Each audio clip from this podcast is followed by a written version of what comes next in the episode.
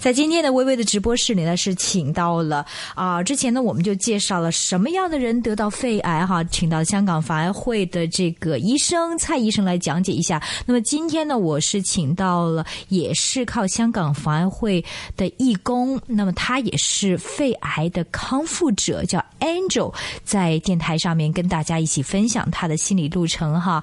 Angel，欢迎你，你好哦哎，，你好，你好，你好啊，Angel，你是肺癌的康复者對唔對？系啊，幾時得到㗎肺癌？幾多年前？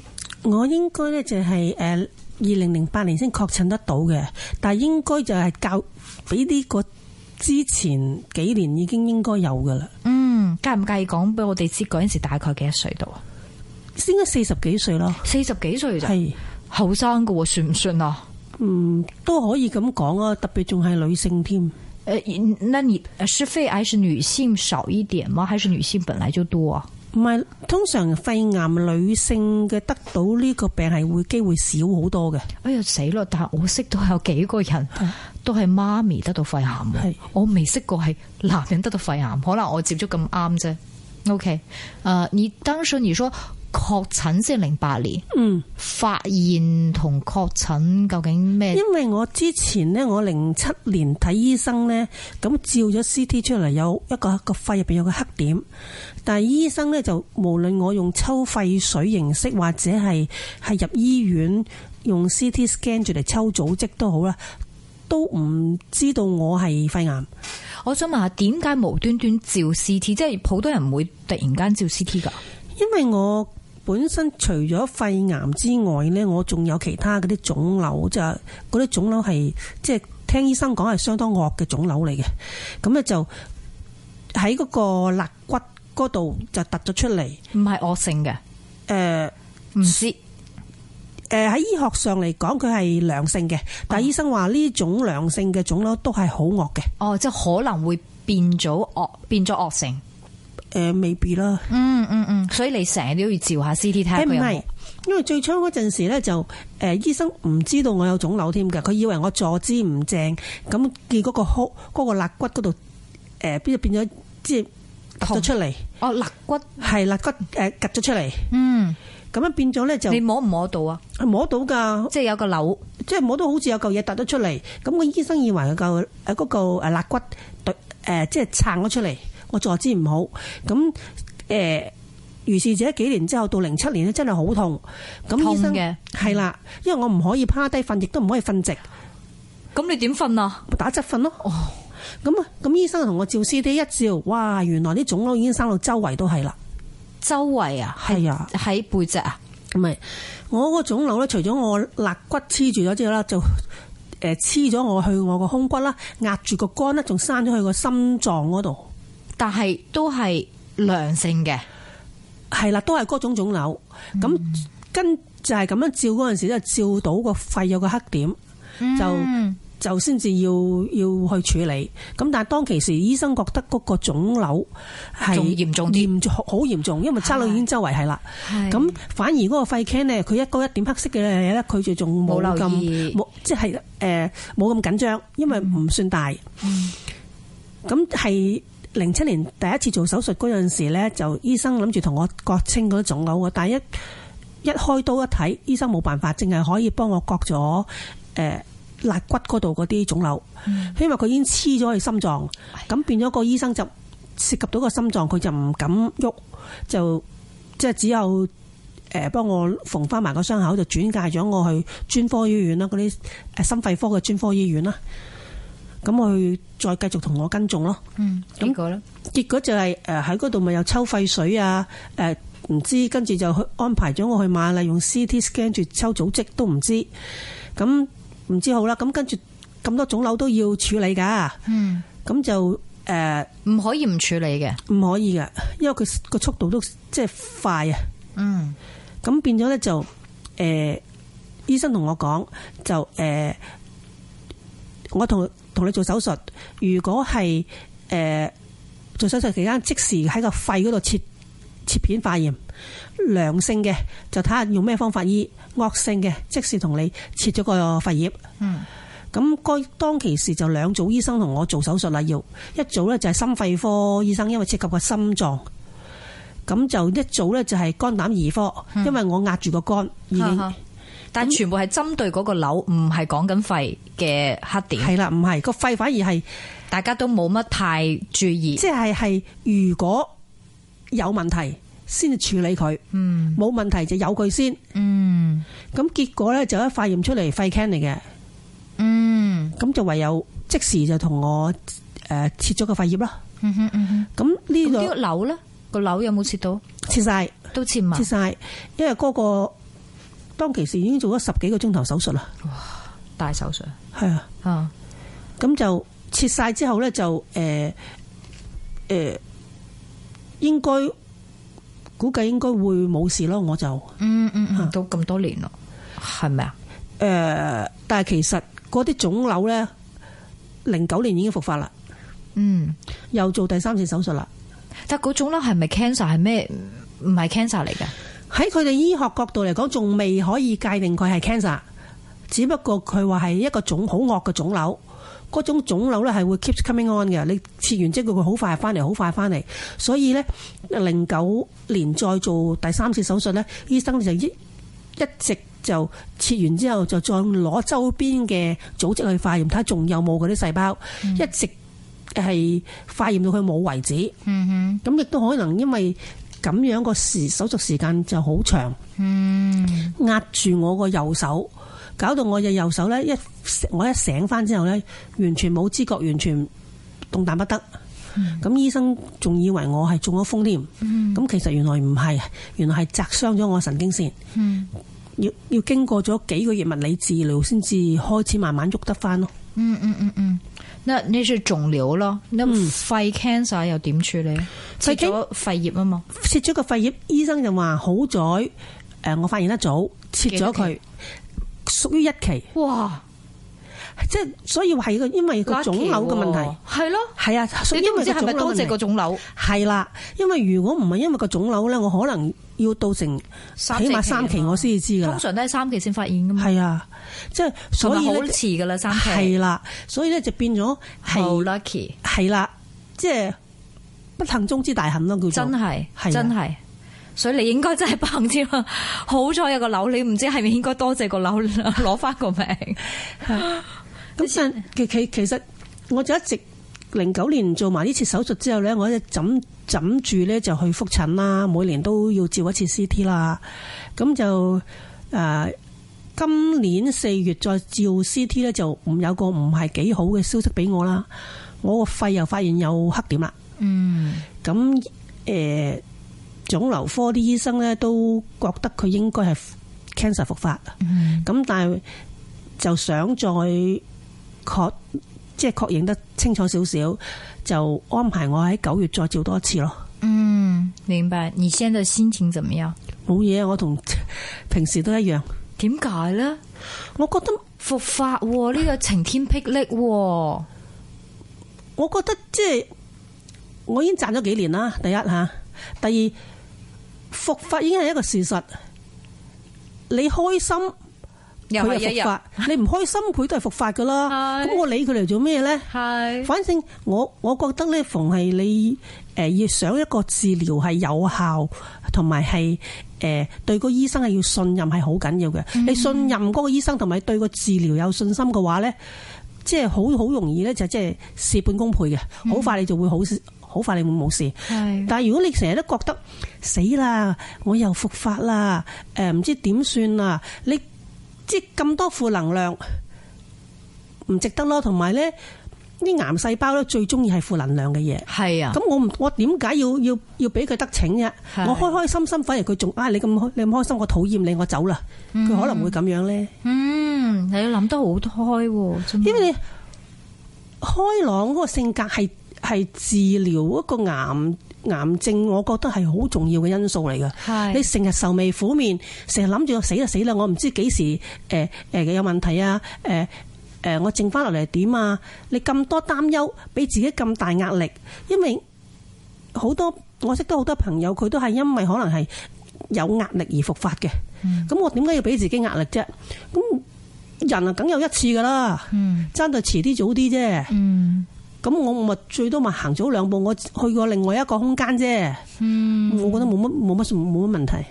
当时候你知道自己有，比如说肺 cancer 的时候，你的反应是怎么样？我我都冇咩特別，只不過話有冇搞錯啊？我都唔食煙，點啊解我會有肺 can？通常都係咁。我咁醫我生講俾你聽咩？個醫生咧就話俾我聽，誒肺 can 咧就有兩種嘅，一種咧就食煙嘅人有嘅，一種係唔食煙嘅人先有 嘅。係。咁佢咁樣答落，咁我唯有咁樣聽咯。咁佢又冇話：咁我唔食煙，咁點解有肺 can 咯？你有冇問？我有問過啊，但係即係佢冇一佢個答 answer 佢答咗個 answer 俾我，我覺得佢答同 唔答都係差唔多啫。因為根本醫醫學界沒有一個特定的這個原因，我覺得係啊很多的 cancer 都冇一個一定係咁嘅原因，所以你有喎。誒，反正我覺得就算就算而家你即係確診咗有癌，我覺得都唔係咁大件事咯，因嗯為。你話幾十年前真係好大件事啊！一一知道自己癌啊，即係話自己死緊啦就死㗎啦係啊。嗯但係而家唔係嘛，醫學昌明啊嘛，幾多癌都有得有得醫啊！有好多個個案，有好多例子都可以醫翻好嘅。就算醫唔好，佢都可能個存活期已經可嗯長以咗好誒、多長好多啦嘛。係因為我本身亦都識得，我自己本身係癌症病患者，又到亦都參加咗好多個癌症嗰啲機構啊，誒嗰啲活動啊，識埋好多一班嗰啲誒同路人，咁好多中間呢啲完全好翻晒冇事咯。嗯，雖然當中亦都有啲個案係話佢誒。誒復發啊，或者係唔喺度啊，咁但係都有好多好成功個個案啊嘛。嗯嗯嗯。咁我覺得唔唔需要驚咯。嗯你越驚佢，佢越中意嚟搞你。咁你你冇冇必要咯？你家人點樣諗？家人都冇乜嘢特太特 別，係啊，因為可能佢亦都唔想經常喺我面前提。嗯，佢哋我知當佢你係哋正常人咁。係啦，佢都係正常一樣咁嘅生活嘅啫，冇冇乜分別嘅。咁反而反而好多時啲人咧話哇，聽哇啲癌誒 cancer 病患者啊呢樣唔食得，嗰樣唔食得，咁樣樣唔食得，我就話佢咧呢樣唔俾我食，嗰樣唔俾我食，我早死兩年算啦。我個我個興趣好中意食嘢。食乜嘢你中意？ 樣樣好味嘅嘢我都中意食嘅。咁我最多我話就，如果我知道係邊啲係唔係太適合我哋誒 cancer 病患者食嘅，我最多食少啲，但我要過下口癮。嗯，咁開心啊嘛，係啊我食完就開心啦嘛，係啊我有開心嘅指數可以已經抵禦翻佢啦嘛。係你唔俾我食，你抑壓住我，我好唔開心。啱嘅。啊我想問下咧，有有沒有在這個得癌之後，就是做完手術之後，就是什麼吃點中藥啊，練練氣功啊，打下太極啊，做下針灸呢啲中式嘅啲醫療有冇試過？我淨係有誒、呃中醫咧，我都有，而家我都有經常去睇中醫嘅，調理下身體嘅。誒、呃氣功我就冇玩，係以前呢八段錦啊，誒、或者係玩過一段時間係國林氣功咯，但係國林氣功我結果都放棄咗啦，嗯嗯嗯嗯嗯，因為 實在要用我太長時間去。去行工，每一日分早午晚，每次要行成兩三個鐘。每一次兩三個哎呀鐘，係啊，嗰早我午晚咪即係一係啊，日都係做。一日到黑顧住行啦，乜都唔使 做咯，所以我放棄咗。哦，明白。那現在你對，比如說你就要復發了，那你有沒有什麼跟之前不一樣的生活有什麼改變嗎？嗯，都冇咩啊，只只不過我而家係睇中醫，話俾個中醫聽。誒、我唯一唔同嘅話，我可能每一晚飲碗中藥咯。嗯，其他嗰啲一一切照照舊。誒、但係你食緊西藥嘅係有冇啊？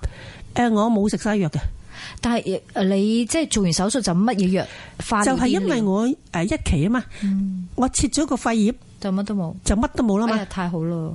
所以所以我精神咯，嗯同埋我復原，其實我復原都好快嘅。係啊，但係你已經開咗幾次刀噶咯喎。係啊，，我就算其實最大手術應該係二零八年，我做咗十幾個鐘頭嗰次手術啦。哇我嗰陣時抬住七部維生機，咁但係我我一即係有翻知覺，即係誒乜掹咗插咗嗰個呼吸喉咧，我都已經已經想落地啦。咁犀係利，啊，唔使坐係幾幾耐咁樣啊？係唔使啊，我但係姑娘唔俾我落，佢話我唔得啊，嗯嗯嗯唔唔批准我落。嗯嗯嗯嗯嗯，明白。後嚟住咗院幾耐啊？廿幾日啦，哇，都唔唔短喎，廿幾日相當長喎。都好痛好痛噶係嘛？你做咗幾次手術？我又唔覺得點痛喎、啊，你真係好嘢喎！覺得呃做完手術冇乜事咁樣。做完手術，醫生話俾我聽冇事，我咪信佢冇事咯。係你的性格跟，比如說你，比如說有沒有得出結論啊？我係嚟可能咁咁嘅原因，所以我有 cancer，有冇呃咁？所以我依家唔應該咁咁咁，有冇一個總結？又冇啊，因為我點解得到肺 can 到而家我自己都唔知。咁嗰啲人話：，嘿，你唔你唔食煙啫，你煮飯噶嘛？哦嗰啲油煙啊、鑊氣啊，咁啲菲傭全部都有 啦，係咯、喂，咁我我我呢 啲廚師全部都有係。啊，我我又我又冇理佢喎。嗯嗯嗯，所以你沒有說總結一下，啊，會不會你的以前生活習慣不太好，所以有？生活習慣唔係太好啊，除唯一咪就係我夜瞓咯。嗯，幾夜瞓？其其實可你近呢幾年你唔可以講我夜瞓，我應該講我好早瞓，天一光我就瞓，吓？五點啊？差不多四五點咯。係 before 你病，抑或 after 你病？ After 啊，因為你瞓唔到啊，唔係。咩啊？係係因為我隔離有個新力星，咩意思？我老我老公啲鼻鼾太勁，咁以前點解瞓到，依家瞓唔到佢？以前冇咁犀利啊嘛啲鼻鼾，但係你以前夜唔夜瞓以前我都夜但冇咁夜，我兩三點啊或者一兩點啊咁咯， ？O K，啊哈，所以你覺得係夜瞓可能就咁？你而家咪仲夜瞓？係啊，咪因為我由細到大都夜瞓嘅，哦，即係佢嗰個已經由細到大個生活模式都已經係咁樣，哦哦哦，也沒有什麼特別不舒服。係冇啊。嗯，明白。那你嘅家人也沒有什麼特別不開心，誒、表面上應該冇嘅，事實上，事實上我又我都冇同佢哋研究呢樣嘢，因為我當我自己係正常嘅，我唔會同佢哋講呢啲嘢好。那個態度好。那你復發之後，你跟你家人，比如說你老公，他有什麼樣的反應啊呢？因為我知道我將會可能未必會復發啊，唔未確診，嗯未必會復發，但我冇同佢直接講咯，因為我覺得費事佢擔都心。都未證實，嗯講嚟做乜啫？啊，好好，嗯，冇必要咯，因為或者冇事呢。係係係係，所以你就是很，就是你很樂觀的。這個是防癌會他們就是輔導員教你的嗎？呀唔係啊，我本我不嬲我就覺得係咁樣。點解？其實我點解會加入咗防癌會做義工呢？其實我覺得我自己即係咁樣想法啲嘢呢，係即係較為 positive 啲嘅。咁譬如誒誒，去同一啲係病患者溝通。我話俾佢聽，即係叫佢唔使驚啊，叫佢開心啲啊。咁我本身我係過來人嚟噶嘛，嗯，咁如果我講個說服力，應該應該就會比冇患過癌嗰啲人會大少少。咁嗯佢哋都知道我曾經係誒肺 can 嘅，嗯咁我咁同佢講，佢咪會接受嘅程度會多啲咯。嗯嗯嗯，咁佢哋開就會開解到佢哋會容易少少咯。明白。你這個整個的療程都是看公立醫院，就是自己不要花太多錢，係啊是嗎所以唔使，因為你第一期又冇咩標靶藥啊，又唔使係啲啊療化療乜都唔使。係啦就，係嗰個你入邊啲瘤，入邊啲瘤都做得七七八八噶啦，係咪啊？有冇再腫瘤今次就應該冇復發啦，因為醫生已經切得就呃切得晒啦好清啊，咪有個連住個心臟噶嘛？誒補翻塊新皮落去咯。即哦，冇冇對你生活有咩影響？我又唔覺喎，醫生都冇話會會對我影響，我就當佢冇意思㗎啦。 好嘢，切咗忽肝，個肝又生翻咯，係啊，江海生係咯，咁咪即係冇嘢咯。成。非常之好啊！我相信你， 唉，一百歲都冇問題咁啊 態度。今天非常感謝防癌會的義工是 Angel，他也是肺癌的康復者，嗯講講他的心理路程，非常的 positive，很正面，啊、就是很樂觀，咁樣先至可以即係 fight 到個癌症，係係嘛啊？多謝你，Angel。